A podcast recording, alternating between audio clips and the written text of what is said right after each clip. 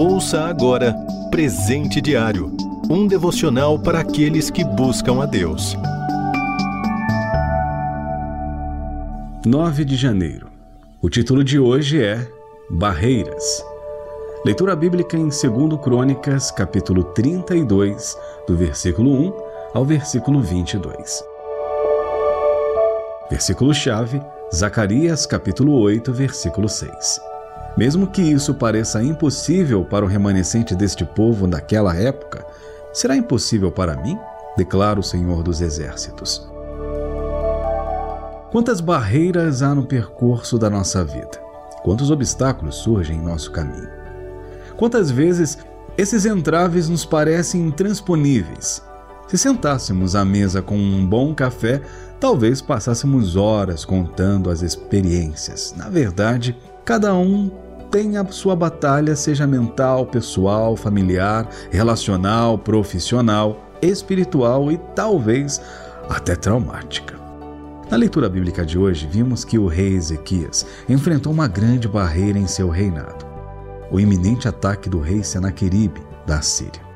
Em termos humanos, naquela época, enfrentar os assírios com seu exército numeroso, bem treinado, preparado para invasões e temido nas regiões circunvizinhas, era a derrota certa. Todavia, Ezequias tomou uma atitude impressionante diante de tal barreira. Creu em Deus e trouxe palavras de conforto a seu povo. O que mais me surpreende é a reação do povo ao ouvir as palavras de Ezequias. O povo estava amedrontado, mas animou-se com tais palavras. O final dessa história é a vitória do rei Ezequias sobre Senaqueribe.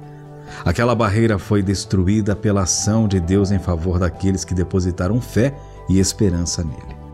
Recordo-me da letra de uma antiga canção. Não há muralhas que ficarão de pé diante de mim. Estou firmado em Cristo para sempre. Se temos Deus, temos razões de sobra para crer que não há barreiras maiores do que Ele, pois o que limita o homem não restringe o agir de Deus.